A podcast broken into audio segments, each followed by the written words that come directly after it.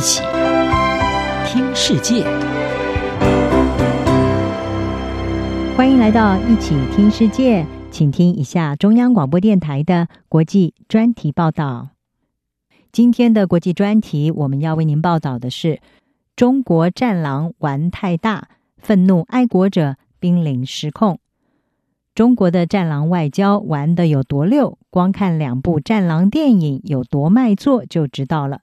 十四亿人口高涨又无处宣泄的民族主义和炮竹般一点就爆的反西方情绪，投射在大荧幕上的是男主角的威风剽悍。但是回归现实面，北京在国际间以邻为祸、四处点火的作风，已经沦为故人院的反派。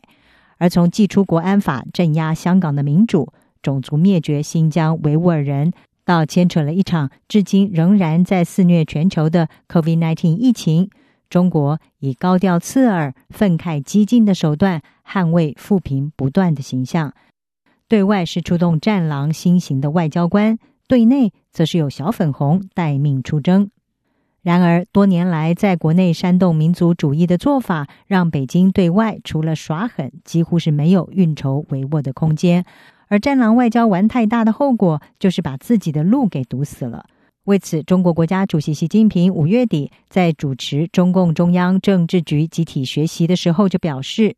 中国要在国际社会广交朋友，努力地塑造可信、可爱、可敬的形象。而官员和官媒应该要帮助更好地来讲述中国的故事。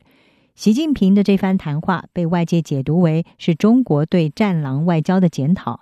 荷兰的莱顿亚洲研究中心主任史奈德他说：“这项变化显示出中共高层已经领悟到，中国近来的外交策略在国外并没有被良好的接收，包括那些潜在的盟友。而中共领导高层让自己落入了某种陷阱。”他们一方面对世界承诺温和仁慈的中国，但是另一方面又对内承诺一个强大自信的中国。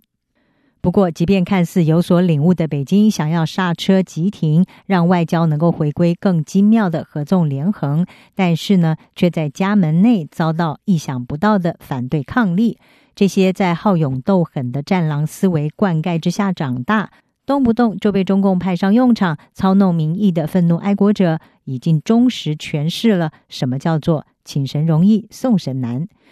当一群中国学者六月参与了日本政府所赞助的一项研究交流计划，并且发表对日本正面的文章的时候，让中国外交部门尴尬的事情发生了，因为他们竟然被爱国的微博网红贴上叛徒的标签，而最后北京不得不介入。称这一项计划是建立信任与深化友谊的方式，而这种官方表态和一名微博用户他称其中一位作家是日本走狗，不值得同情的说法，也形成了鲜明的对比。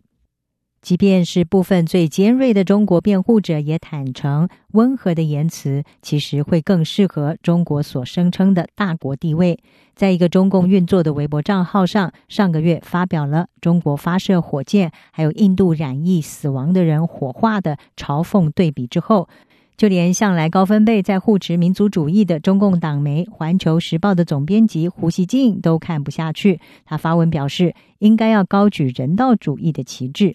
而虽然名气可用是一种政治手腕，但是操纵过头就可能会得不偿失，